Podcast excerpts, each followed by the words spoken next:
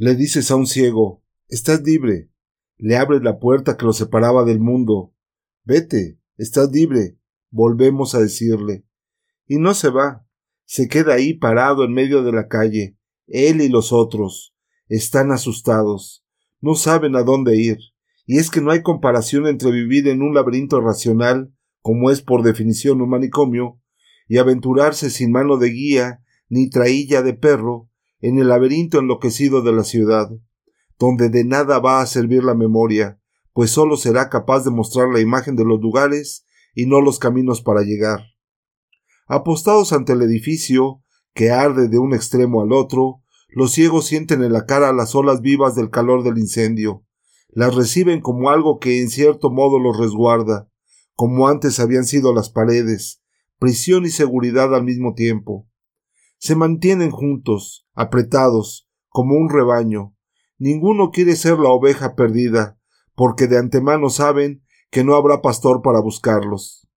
El fuego va decreciendo lentamente, la luna ilumina otra vez, los ciegos comienzan a inquietarse. No pueden continuar ahí. Eternamente, dijo uno. Alguien preguntó si era de día o de noche.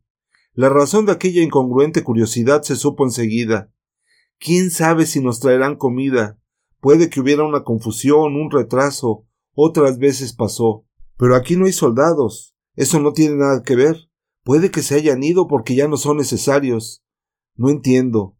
Por ejemplo, porque se ha acabado la pandemia, o porque se ha descubierto el remedio para nuestra enfermedad. No estaría mal eso. ¿Qué hacemos? Yo me quedo aquí hasta que se haga de día. ¿Cómo vas a saber tú cuándo es de día? ¿Por el sol? ¿Por el calor del sol? Eso si el cielo no está cubierto. Alguna vez será de día, después de tantas horas. Agotados, muchos ciegos se habían sentado en el suelo, otros, aún más debilitados, simplemente se dejaron caer. Unos cuantos se habían desmayado. Es probable que el fresco de la noche los haga volver en sí, pero podemos tener por seguro que a la hora de levantar el campamento no se pondrán en pie algunos de estos míseros. Habían aguantado hasta aquí. Son como aquel corredor de maratón que se derrumbó tres metros antes de la meta. A fin de cuentas, lo que está claro es que todas las vidas acaban antes de tiempo. Se sentaron también, o se tumbaron, los ciegos que todavía esperan a los soldados, o a otros que lleguen en vez de ellos. La Cruz Roja, por ejemplo, con la comida y los otros confortos que la vida necesita. El desengaño para estos llegará un poco después, es la única diferencia. Y si alguien creyó que se ha descubierto cura para nuestra ceguera, no por eso parece más contento.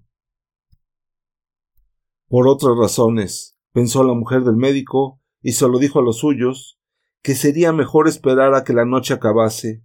Lo más urgente ahora es encontrar comida, y a oscuras no va a ser fácil. ¿Tienes idea de dónde estamos? preguntó el marido. Más o menos. ¿Lejos de casa? Bastante. Los otros quisieron saber también a qué distancia estarían de sus casas. Dieron las direcciones, y la mujer del médico le dio los datos que pudo. Solo el niño estrábico no consiguió recordar dónde vivía. No es extraño. Hace ya tiempo que dejó de preguntar por su madre. Si fueran de casa en casa, desde la más cercana a la que está más lejos, la primera sería la de la chica de las gafas oscuras, la segunda la del viejo de la venda negra, después la de la mujer del médico, y finalmente la del primer ciego. Seguirán este itinerario, porque la chica de las gafas oscuras ha pedido que la lleven, cuando sea posible, a su casa. No sé cómo estarán mis padres, dijo, esta sincera preocupación muestra qué infundados son los prejuicios de quienes niegan la posibilidad de que existan sentimientos profundos, incluyendo el amor filial, en los casos, desgraciadamente abundantes, de comportamientos irregulares, mayormente en el plano de la moralidad pública. Ha refrescado la noche, al incendio no le queda ya gran cosa por quemar. El calor que se desprende del brasero no llega para calentar a los viejos transidos que se encuentran más lejos de la entrada, como es el caso de la mujer del médico y su grupo. Están sentados juntos, las tres mujeres y el niño en medio, los tres hombres alrededor. Quien los viese diría que nacieron así. Verdad es que parecen un cuerpo solo, con una sola respiración y una única hambre. Uno tras otro se fueron quedando dormidos, un sueño leve del que despertaron varias veces, porque había ciegos que, saliendo de su propio torpor, se levantaban y acababan tropezando como sonámbulos en este accidente humano. Uno de ellos se quedó ahí, le daba igual dormir aquí que en otro lado. Cuando nació el día, solo unas tenues columnas de humo ascendían de los escombros, pero ni esas duraron mucho, porque al cabo de un rato empezó a llover, una llovizna fina, una leve rociada es verdad, pero persistente. Al principio ni conseguía llegar al suelo abrasado, se convertía antes en vapor, pero con la insistencia, ya se sabe, agua blanda en brasa viva, tanto da hasta que apaga. La rima que la ponga otro. Algunos de estos ciegos no lo son solo de los ojos, también lo son del entendimiento. No se explica de otro modo el raciocinio tortuoso que lo llevó a concluir que la deseada comida como aquella lluvia, no llegaría. No hubo manera de convencerlos de que la premisa estaba errada y que, en consecuencia, errada tenía que estar también la conclusión. De nada sirvió decirles que todavía no era la hora del desayuno. Desesperados, se tiraron al suelo llorando. No vienen, está lloviendo, no vienen, repetían. Si aquella lamentable ruina tuviera algunas condiciones de habitabilidad, aunque fueran mínimas, volviera a ser el manicomio que fue antes. El ciego que en la noche se quedó a dormir con ellos después de haber tropezado, no pudo levantarse. Enrollado en sí mismo, como si hubiera querido proteger el último calor del vientre, no se movió, pese a la lluvia que había empezado a caer más persistente y abundante. Está muerto, dijo la mujer del médico, y es mejor que nosotros también nos vayamos de aquí mientras nos quedan fuerzas. Se levantaron trabajosamente, vacilando, con vértigos, agarrándose unos a otros. Luego se pusieron en fila, primero la de los ojos que ven, luego los que teniendo ojos no ven, la chica de las gafas oscuras, el viejo de la venda negra, el niño estrábico, la mujer del primer ciego, su marido. El médico va el último. El camino que tomaron lleva al centro de la ciudad. Pero no es esa la intención de la mujer del médico. Lo que ella quiere es encontrar rápidamente un sitio donde dejar seguros a los que vienen detrás, e ir sola en busca de comida. Las calles están desiertas. Es aún temprano, o quizás sea la lluvia, que cae cada vez más fuerte. Hay basura por todas partes. Algunas tiendas tienen las puertas abiertas, pero la mayoría están cerradas. No parece que haya gente dentro, ni luz. La mujer del médico pensó que sería una buena idea dejar a sus compañeros en una de aquellas tiendas, reteniendo el nombre de la calle, el número de la puerta, no vaya a perderlos al volver. Se paró, le dijo a la chica de las gafas oscuras Esperaos aquí, no os mováis, y fue a mirar por la puerta cristalada de una farmacia. Le pareció ver dentro unos bultos tumbados. Llamó en los cristales. Una de las sombras se movió. Alguien se levantó volviendo la cara hacia el lugar de donde venía el ruido. Están todos ciegos, pensó la mujer del médico, sin entender por qué se encontraban ahí. Quizás sea la familia del farmacéutico, pero si es así, ¿por qué no están en su propia casa? Con más comodidad que aquel suelo duro, a no ser que estuviesen guardando el establecimiento. ¿Contra quién? Y menos siendo estas mercancías lo que son, que tanto pueden salvar como matar.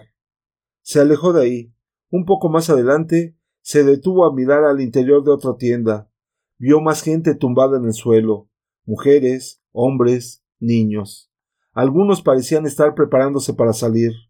Uno de ellos se acercó a la puerta, tendió el brazo hacia afuera y dijo Está lloviendo. ¿Mucho? fue la pregunta de dentro. Sí. Tendremos que esperar a ver si escampa. El hombre era un hombre, estaba a dos pasos de la mujer del médico. No había reparado en que estaba acompañado. Por eso se sobresaltó al oír decir Buenos días. Se había perdido la costumbre de dar los buenos días, no solo porque días de ciegos, propiamente hablando, nunca pueden ser buenos, sino también porque nadie está completamente seguro de que los días no fuesen tardes o noches. Y si ahora, en una aparente contradicción con lo que acaba de ser explicado, estas personas despiertan más o menos al mismo tiempo que la mañana, es porque algunas se quedaron ciegas hace pocos días y aún no han perdido del todo el sentido de la sucesión de los días y las noches, del sueño y de la vigilia. El hombre dijo Está lloviendo. Y luego ¿Quién es usted? No soy de aquí. Ando buscando comida. Sí. Llevamos cuatro días sin comer nada. ¿Y cómo sabe que son cuatro días? Es un cálculo. ¿Está sola? Estoy con mi marido y unos compañeros. ¿Cuántos son? Siete en total. Si están pensando en quedarse con nosotros, quítenselo de la cabeza. Ya somos muchos aquí. Solo estamos de paso. ¿De dónde vienen? Estuvimos internados desde que empezó la ceguera. Ah, sí, en cuarentena. No ha servido de nada. ¿Por qué dice eso? ¿Los han dejado salir? Hubo un incendio y entonces nos dimos cuenta de que los soldados que nos vigilaban habían desaparecido. Y salieron. Sí, vuestros soldados serían los últimos en quedarse ciegos. Todo el mundo está ciego. ¿Todos? La ciudad entera, todo el país. Si alguien ve, no lo dice, se lo calla. ¿Por qué no vive en su casa? Porque no sé dónde está. ¿No lo sabe? ¿Y usted? ¿Sabe dónde está la suya? Yo la mujer del médico iba a responder que precisamente se dirigía ahí con su marido y los compañeros. Se habían detenido solo para comer algo, para recuperar fuerzas, pero en este mismo instante vio con toda claridad la situación. Ahora, alguien que estando ciego saliera de casa, solo por milagro conseguiría reencontrarla. No es lo mismo que antes, pues los ciegos de aquel tiempo podían siempre contar con la ayuda de algún transeúnte bien para cruzar una calle, bien para volver al camino cierto en caso de que se hubieran desviado inadvertidamente del habitual. Solo sé que está lejos, dijo. ¿Pero no es capaz de llegar a ella? No. Pues mire, a mí me pasa igual. Ustedes, todos los que estuvieron en cuarentena, tienen mucho que aprender. No saben lo fácil que es quedarse sin casa. No comprendo. Los que andan en grupo, como nosotros, como casi todo el mundo, cuando vamos a buscar comida, tenemos que ir juntos. Es la única manera de no perdernos unos de otros. Y como vamos todos, como no queda nadie cuidando la casa, lo más seguro, suponiendo que consigamos volver, es que esté ocupada por otro grupo que tampoco ha podido encontrar la suya. Somos una especie de noria, siempre dando vueltas. Al principio hubo algunas peleas, pero pronto nos dimos cuenta de que nosotros, los ciegos, por así decir, no tenemos nada a lo que podemos llamar nuestro, a no ser lo que llevamos encima. La solución sería vivir en una tienda de comestibles. Al menos, mientras duren los alimentos no será necesario salir. A quien lo hiciera, lo mínimo que le podría ocurrir es que no tuviera nunca un minuto de sosiego. Digo lo mínimo porque he oído hablar del caso de unos que lo intentaron. Se encerraron dentro, cerraron las puertas, pero no pudieron evitar que saliera el olor a comida, así que se reunieron fuera los que querían comer, y como los de dentro no abrían, le pegaron fuego a la tienda. Fue santo remedio. Yo no lo vi, me lo contaron. Que yo sepa nadie más se ha atrevido. ¿Y no se vive ya en las casas, en los pisos? Sí, se vive, pero es igual. Por mi casa debe de haber pasado cantidad de gente. No sé si algún día conseguiré dar con ella. Además, en esta situación es mucho más práctico dormir en las tiendas, en los almacenes. Nos ahorramos andar subiendo y bajando escaleras. Ya no llueve, dijo la mujer del médico. Ya no llueve, repitió el hombre hacia adentro. Al oír estas palabras, se levantaron los que todavía estaban tumbados, recogieron sus cosas, mochilas, maletines, bolsas de tela y de plástico, como si fueran de expedición, y era verdad, iban a cazar comida. Uno a uno fueron saliendo de la tienda. La mujer del médico observó que iban abrigados. Cierto es que los colores de la ropa no casaban entre sí, que los pantalones eran tan cortos que dejaban los tobillos al aire, o tan largos que tenían que enrollar los bajos, pero no les entraría el frío. Algunos hombres usaban gabardinas o abrigos. Dos de las mujeres llevaban abrigos largos de piel. Lo que no se veía eran paraguas, probablemente por lo incómodos que son. siempre las varillas amenazando los ojos. El grupo, unas quince personas, se alejó. A lo largo de la calle aparecían otros grupos, también personas aisladas. Arrimados a las paredes había hombres aliviando la urgencia matinal de la vejiga. Las mujeres preferían el resguardo de los coches abandonados. Ablandados por la lluvia, los excrementos, aquí y allá, moteaban la calle. La mujer del médico volvió al lado de los suyos, recogidos por instinto bajo el toldo de una pastelería de donde salía un hedor de nata ácida y otras podedumbres. Vamos, dijo, he encontrado un abrigo, y los llevó a la tienda de donde los otros acababan de salir.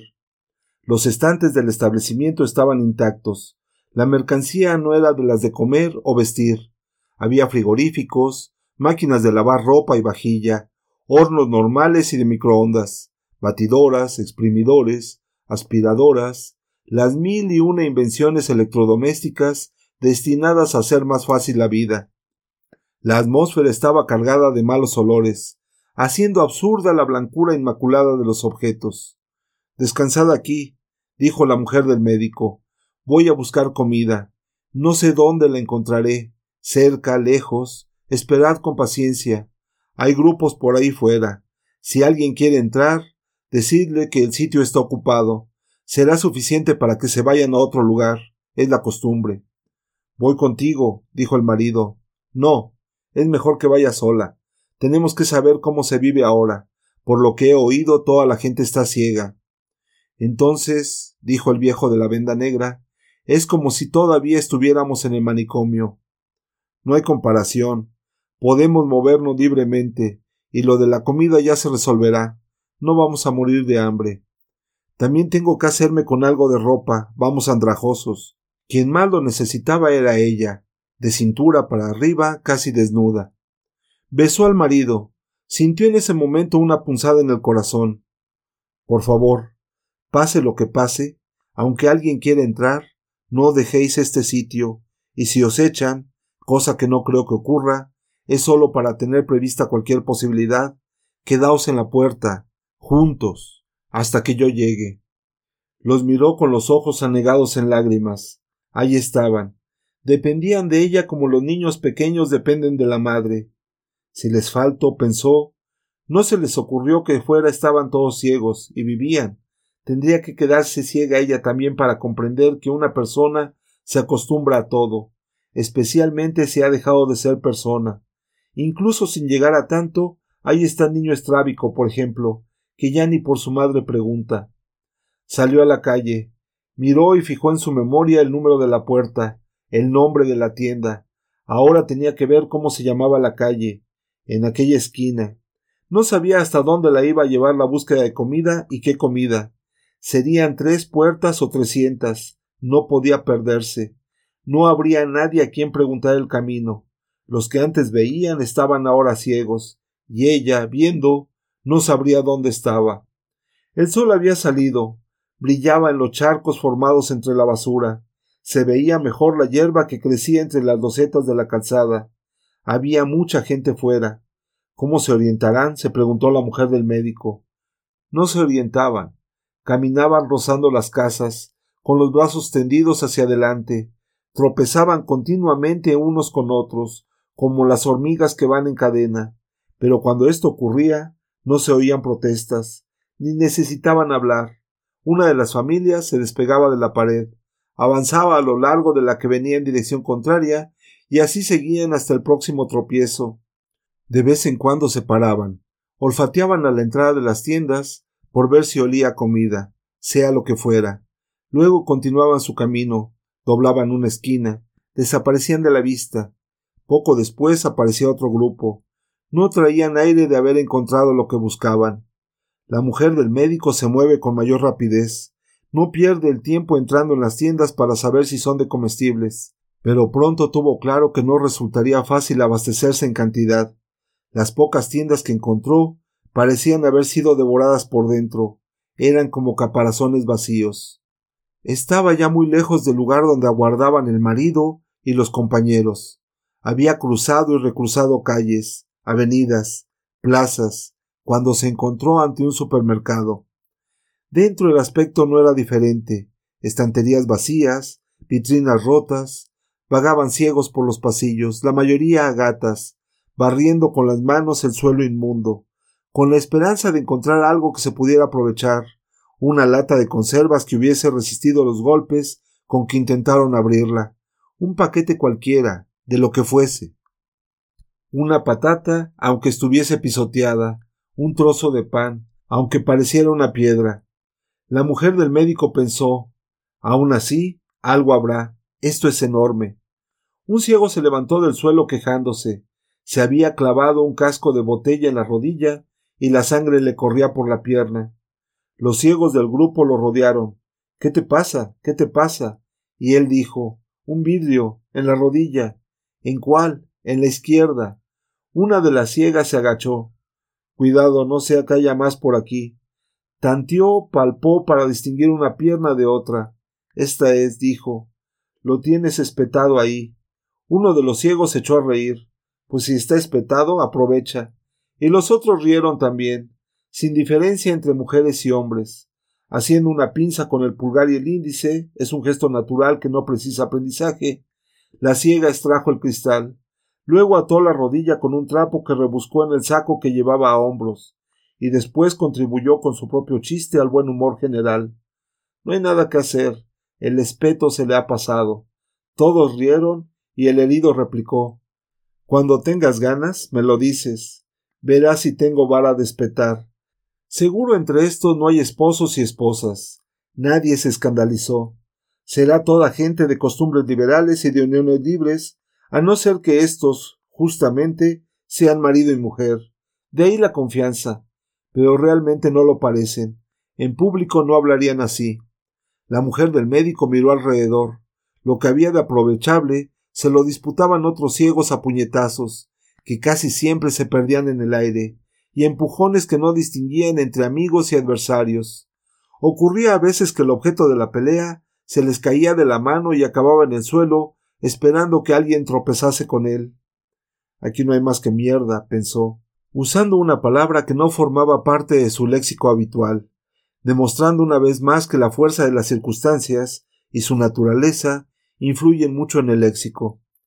Pensemos si no en aquel militar que también dijo mierda cuando le pidieron que se rindiera, absolviendo así del delito de mala educación futuros desahogos en situaciones menos peligrosas.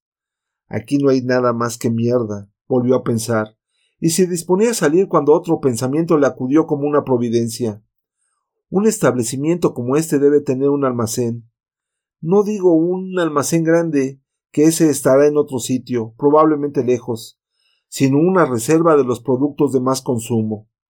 Excitada por la idea, se lanzó a la busca de una puerta cerrada que la condujera a la cueva de los tesoros, pero todas estaban abiertas, y dentro reinaba la misma devastación, los mismos ciegos rebuscando en la misma basura.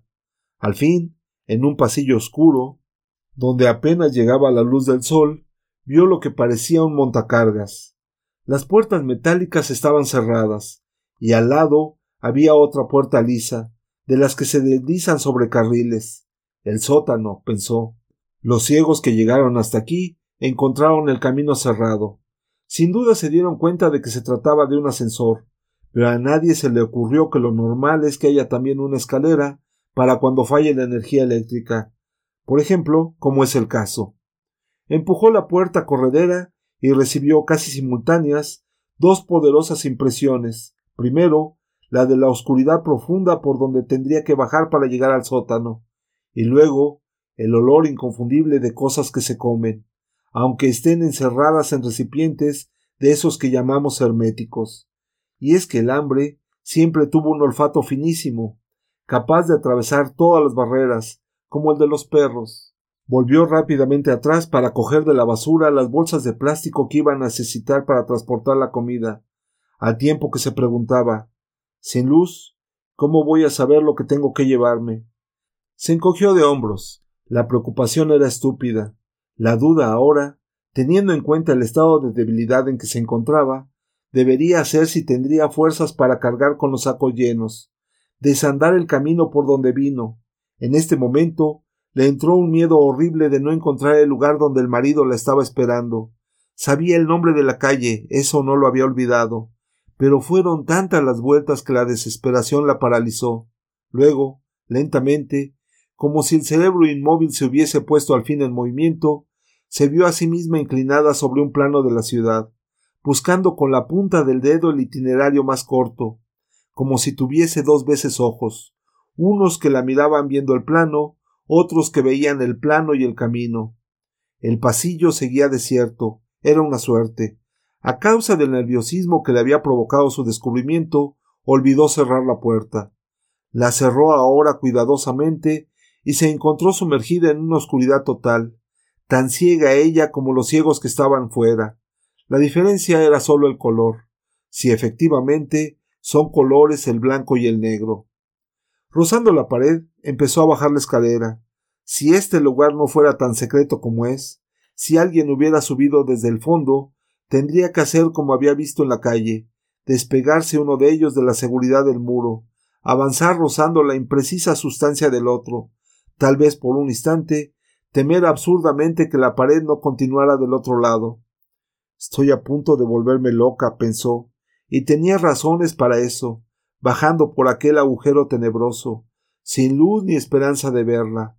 ¿Hasta dónde? Estos almacenes subterráneos en general no son altos. Primer tramo de escalera. Ahora sé lo que es ser ciega. Segundo tramo de escaleras. Voy a gritar, voy a gritar. Tercer tramo. Las tinieblas son como un engrudo negro que ha cuajado en su cara, los ojos transformados en bolas de brea. ¿Quién es ese que está ahí delante? Y luego de inmediato otro pensamiento aún más amedrentador. ¿Y cómo voy a dar luego con la escalera? Un desequilibrio súbito la obligó a inclinarse para no caer desamparada. Con la conciencia casi perdida balbució. Está limpio. Se refería al suelo. Le parecía asombroso, un suelo limpio. Poco a poco comenzó a volver en sí. Sentía un dolor sordo en el estómago. No es que sea una novedad, pero en este momento era como si no existiese en su cuerpo ningún otro órgano vivo. Allá estarían, pero no daban señales de vida, el corazón. Sí, el corazón resonaba como un tambor inmenso, siempre trabajando a ciegas en la oscuridad, desde la primera de todas las tinieblas, el vientre donde lo formaron, hasta la última. ¿Cuándo llegará esa? Llevaba en la mano unas bolsas de plástico, no las había soltado. Ahora tendrá que llenarlas tranquilamente. Un almacén no es un lugar de fantasmas y dragones. Aquí no hay más que oscuridad, y la oscuridad no muerde ni ofende. En cuanto a la escalera, ya la encontraré, seguro, aunque tenga que dar la vuelta entera a este agujero. Decidida, iba a levantarse, pero recordó que ahora estaba tan ciega como los ciegos. Mejor sería hacer como ellos, avanzar a gatas hasta encontrar algo al frente, estanterías abarrotadas de comida, lo que fuese, con tal de que se pueda comer como está, sin preparaciones de cocina, que no está el tiempo para fantasías. Volvió el miedo, subrepticio, pero ella avanzó algunos metros. Tal vez estuviera equivocada. Quizá ahí mismo ante ella, invisible, un dragón la esperase con la boca abierta, o un fantasma con la mano tendida, para llevarla al mundo terrible de los muertos que nunca acaban de morir, porque siempre viene alguien a resucitarlos. Luego, prosaicamente, con una infinita, resignada tristeza, pensó que el sitio donde estaba no era un depósito de comida, sino un garage. Incluso le pareció sentir el olor a gasolina. Hasta este punto puede engañarse el espíritu cuando se rinde a los monstruos que él mismo ha creado. Entonces su mano tocó algo, no los dedos viscosos del fantasma, no la lengua ardiente y las fauces del dragón. Lo que ella sintió fue el contacto con un metal frío, una superficie vertical, lisa. Adivinó, sin saber que era ese el nombre, el montante de una estantería metálica. Calculó que debía de haber otras iguales a esta, paralelas. Como era normal. Se trataba ahora de saber dónde estaban los productos alimenticios. No aquí, que este olor no engaña. Detergentes. Sin pensar más en las dificultades que iba a tener para encontrar la escalera, empezó a recorrer las estanterías, palpando, oliendo, agitando. Había envases de cartón, botellas de vidrio y de plástico, frascos pequeños, medianos y grandes, latas que debían de ser de conservas, recipientes varios, tubos, bolsas, frasquitos. Llenó al azar una de las bolsas. ¿Será todo de comer? se preguntaba inquieta. Pasó a otras estanterías, y en la segunda de ellas ocurrió lo inesperado. La mano ciega, que no podía ver por dónde iba, tocó e hizo caer unas cajitas. El ruido que hicieron al chocar contra el suelo casi le paraliza el corazón a la mujer del médico. Son fósforos, pensó. Temblorosa de excitación, se inclinó, paseó las manos por el suelo, encontró lo que buscaba. Este es un olor que no se confunde con ningún otro, y el ruido de los palitos al agitar la caja, el deslizamiento de la tapa, la aspereza de la lija exterior, el raspar la cabeza del palito, al fin la deflagración de una pequeña llama, el espacio alrededor, una difusa esfera luminosa como un astro a través de la niebla. Dios mío, la luz existe, y yo tengo ojos para verla. Alabada sea la luz. A partir de ahora, la cosecha sería fácil. Empezó por las cajas de fósforos, y llenó casi una bolsa. No es necesario llevarlas todas, le decía la voz del buen sentido. Pero ella no hizo caso del buen sentido. Después, las trémulas llamas de los fósforos fueron mostrando las estanterías, aquí, allá. En poco tiempo llenó las bolsas. La primera la vació porque no había metido nada útil. Las otras ya llevaban riqueza suficiente para comprar la ciudad. No es de extrañar la diferencia de valores. Basta que recordemos que un día hubo un rey que quiso cambiar su reino por un caballo, que no daría él si estuviese muriéndose de hambre y le mostraran estas bolsas de plástico. La escalera está ahí, el camino es todo recto. Antes, sin embargo, la mujer del médico se sienta en el suelo, abre un envase de chorizo, otro de lanchas de pan negro, una botella de agua, y sin remordimientos come. Si no comiese ahora no tendría fuerzas para llevar la carga a donde hace falta.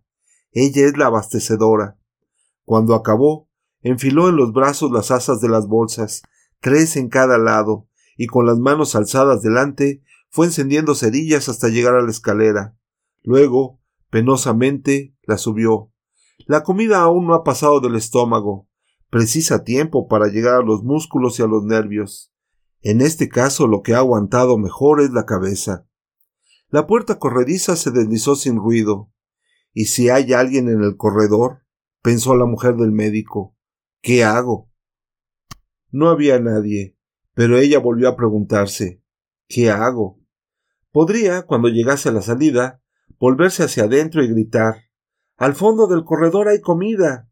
Una escalera lleva al almacén. Aprovechaos. He dejado la puerta abierta. Podría hacerlo, pero no lo hizo. Ayudándose con el hombro, cerró la puerta. Se decía a sí misma que lo mejor era callar. Imaginen lo que ocurriría. Los ciegos corriendo hacia ahí como locos. Sería como en el manicomio, cuando se declaró el incendio. Rodarían escaleras abajo, pisoteados y aplastados por los que venían detrás, que caerían también. No es lo mismo poner el pie en un peldaño firme o en un cuerpo resbaladizo. Y cuando se acabe la comida, podré volver a por más, pensó. Cogió las bolsas con las manos, respiró hondo y avanzó por el corredor. No la verían, pero el olor de lo que había comido, chorizo, qué idiotecido, sería como un rastro vivo. Cerró los dientes, apretó con toda su fuerza las asas de las bolsas. Tengo que correr, dijo. Se acordó del ciego herido, en la rodilla por un casco de botella.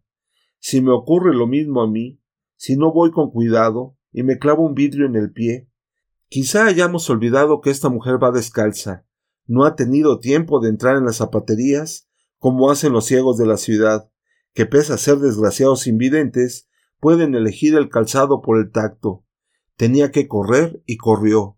Al principio intentó deslizarse entre los grupos de ciegos, procurando no rozarlos, pero eso la obligaba a ir lentamente, parándose para elegir camino, lo suficiente para desprender un aura de olor, porque no sólo las auras perfumadas y etéreas son auras. Al cabo de un instante empezó a gritar un ciego ¿Quién anda por aquí comiendo chorizo? Apenas dichas estas palabras, la mujer del médico se dejó de cuidados y se lanzó a una carrera desenfrenada, atropellando, empujando, derribando, en un sálvese el que pueda merecedor de severa crítica, pues no es así como se trata a unos ciegos, que para desgracia ya tienen bastante. Llovía torrencialmente cuando llegó a la calle. Mejor, pensó, jadeando con las piernas temblándole, así se sentiría menos el olor. Alguien la había agarrado por el último andrajo que apenas la cubría de cintura arriba. Ahora iba con los pechos al aire. Por ellos, lustramente, palabra fina. Corría el agua del cielo. No era la libertad guiando al pueblo. Las bolsas, afortunadamente llenas, pesan demasiado como para llevarlas alzadas como una bandera.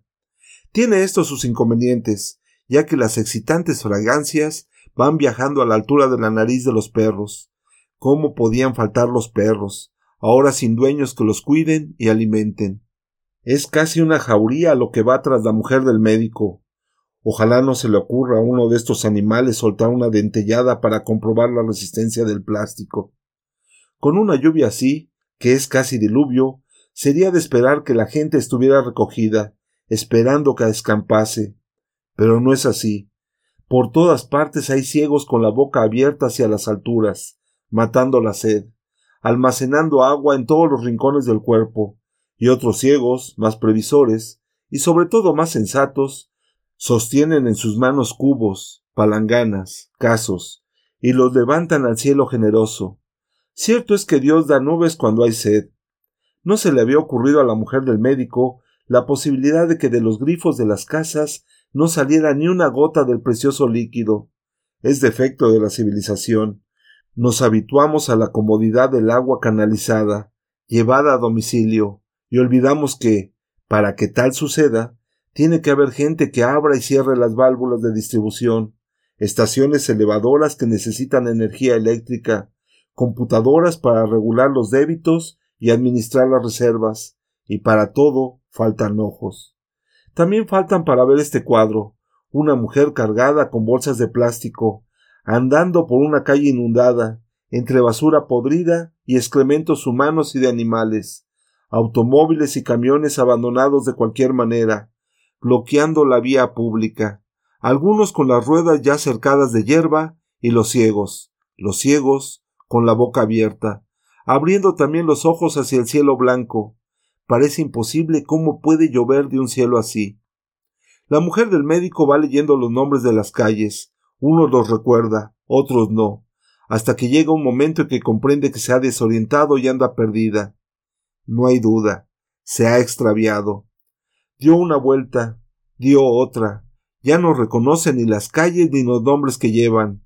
Entonces, desesperada, se deja caer en un suelo sucísimo, empapado en cieno negro, y vacía de fuerzas, de todas las fuerzas, rompe a llorar. Los perros la rodearon, olfatean las bolsas, pero sin convicción, como si ya se les hubiera pasado la hora de comer. Uno de ellos le lame la cara, tal vez desde pequeño esté habituado a enjugar llantos. La mujer le acaricia la cabeza, le pasa la mano por el lomo empapado, y el resto de lágrimas la llora abrazada a él. Cuando al fin alzó los ojos, mil veces alabado sea el Dios de las encrucijadas, ve que tiene ante ella un gran plano, de esos que los departamentos de turismo colocan en el centro de las ciudades, sobre todo para uso y tranquilidad de los visitantes, que tanto quieren poder decir a dónde han ido como saber dónde están.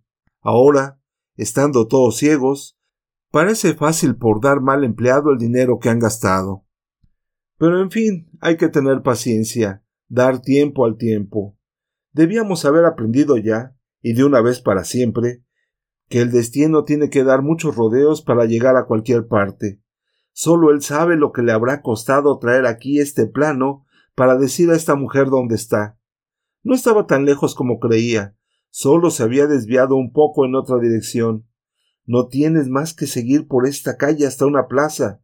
Ahí cuentas dos calles a la izquierda, doblas después en la primera a la derecha. Esa es la que buscas. Del número no te has olvidado.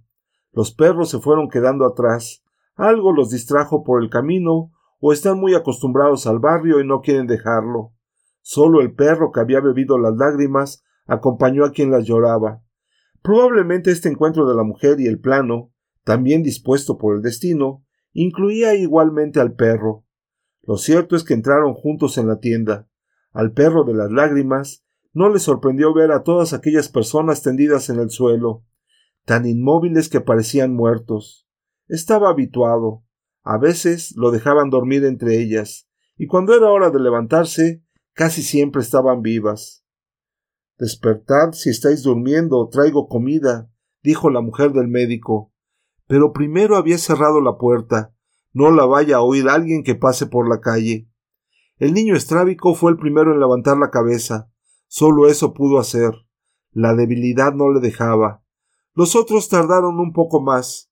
Estaban soñando que eran piedras, y nadie ignora lo profundo que es el sueño de las piedras. Un simple paseo por el campo lo demuestra. Ahí están durmiendo, medio enterradas, esperando no se sabe qué despertar.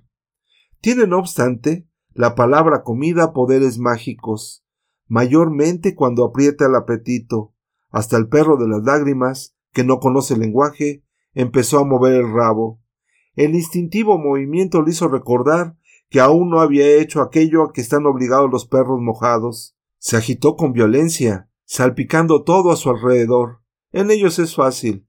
Llevan la piel como quien lleva un abrigo. Agua bendita de la más eficaz, bajada directamente del cielo. Aquella rociada ayudó a las piedras a transformarse en personas. Mientras la mujer del médico participaba de la metamorfosis, abriendo una tras otra las bolsas de plástico. No todo olía a lo que contenía, pero el perfume de un trozo de pan duro ya sería, hablando elevadamente, la esencia misma de la vida. Están al fin todos despiertos. Tienen las manos trémulas, las caras ansiosas, y entonces el médico, tal como le había ocurrido antes al perro de las lágrimas, recuerda quién es. Cuidado, no conviene comer mucho, puede hacernos daño. Lo que nos hace daño es el hambre, dijo el primer ciego. Haz caso de lo que dice el doctor, le respondió la mujer. Y el marido se calló, pensando con una sombra de rencor. Este ni de ojos se entiende. Palabras injustas estas, tanto más si tenemos en cuenta que no está el médico menos ciego que los otros. La prueba es que ni advirtió que su mujer venía desnuda, de cintura para arriba. Fue ella quien le pidió la chaqueta para taparse. Los otros ciegos miraron en su dirección, pero era demasiado tarde que hubieran mirado antes. Mientras comían, la mujer del médico contó sus aventuras, de todo lo que hizo y le ocurrió.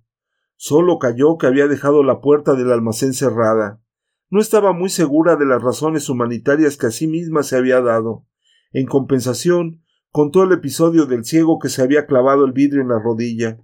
Todos se rieron a gusto, todos no, que el viejo de la venda negra no hizo más que esbozar una sonrisa cansada, y el niño estrábico solo tenía oídos para el ruido que hacía al masticar.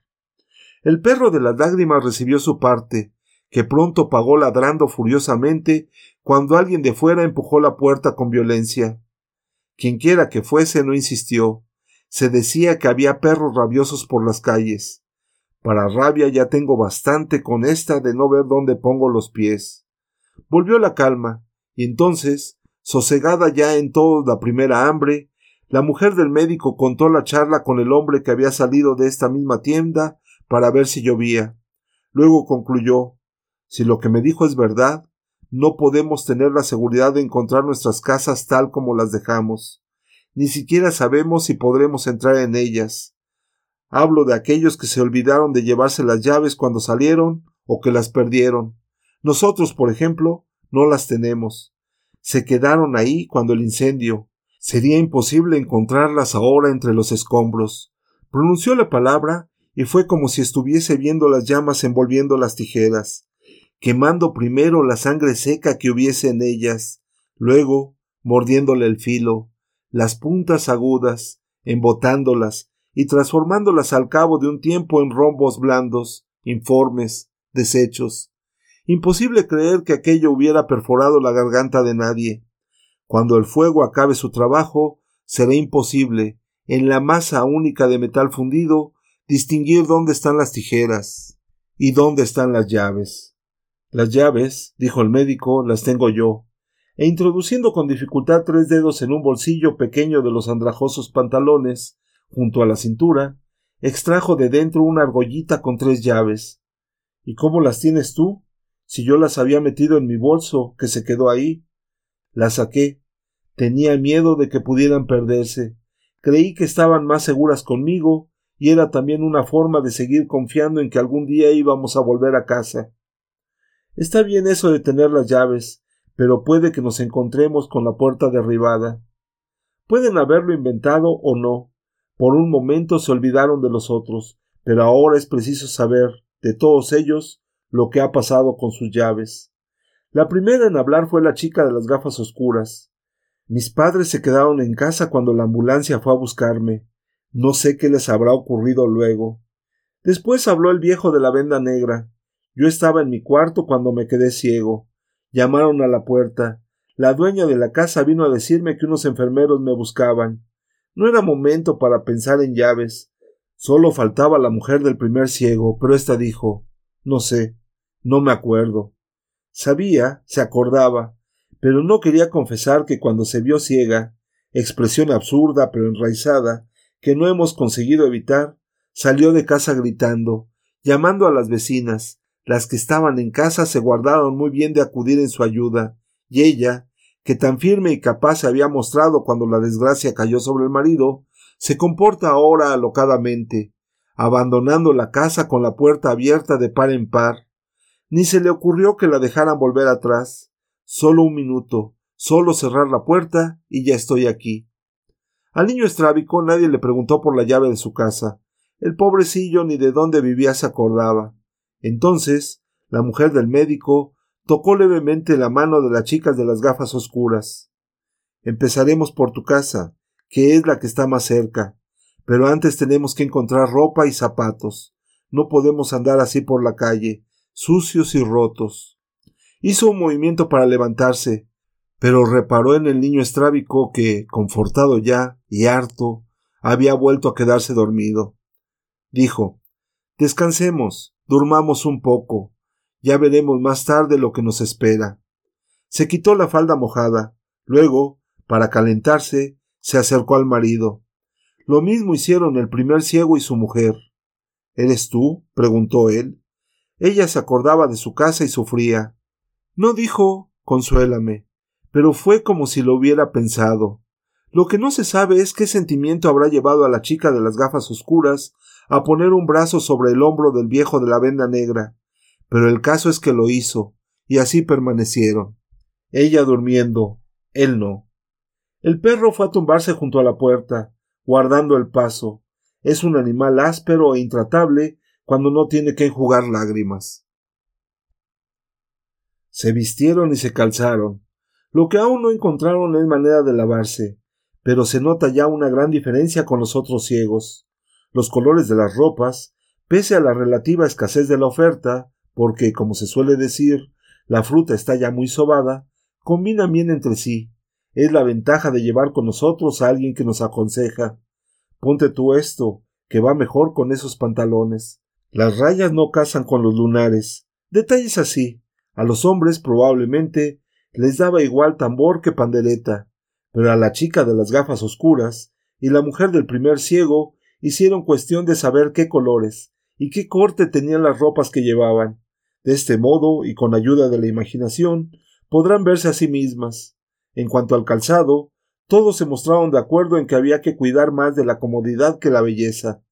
Nada de cordones y tacones altos, nada de antes y charoles. En el estado en el que las calles están sería un disparate. Lo mejor son unas buenas botas altas de goma, totalmente impermeables, la caña hasta media pierna, fáciles de poner y de quitar. Nada mejor para andar por los barrizales. Desgraciadamente no encontraron botas de este tipo para todos. El niño estrábico, por ejemplo, no había número que le sirviera. Le quedaban los pies nadando por dentro. Por eso tuvo que contentarse con unas botas deportivas sin finalidad definida. Qué coincidencia, diría su madre, allá donde esté, a alguien que viniera a contarle lo ocurrido. Es exactamente lo que hubiera elegido mi hijo si pudiera ver. El viejo de la venda negra, que tiene unos pies que tiran más bien a grandes, resolvió el problema poniéndose unos zapatos de baloncesto, de los especiales para jugadores de dos metros y extremidades en proporción. Verdad es que va un poco ridículo. Parece que lleva unas pantuflas blancas, pero estos ridículos son de los que duran poco. En menos de diez minutos ya estarán sucísimos los zapatos. Es como todo en la vida, dar tiempo al tiempo, que todo lo arregla.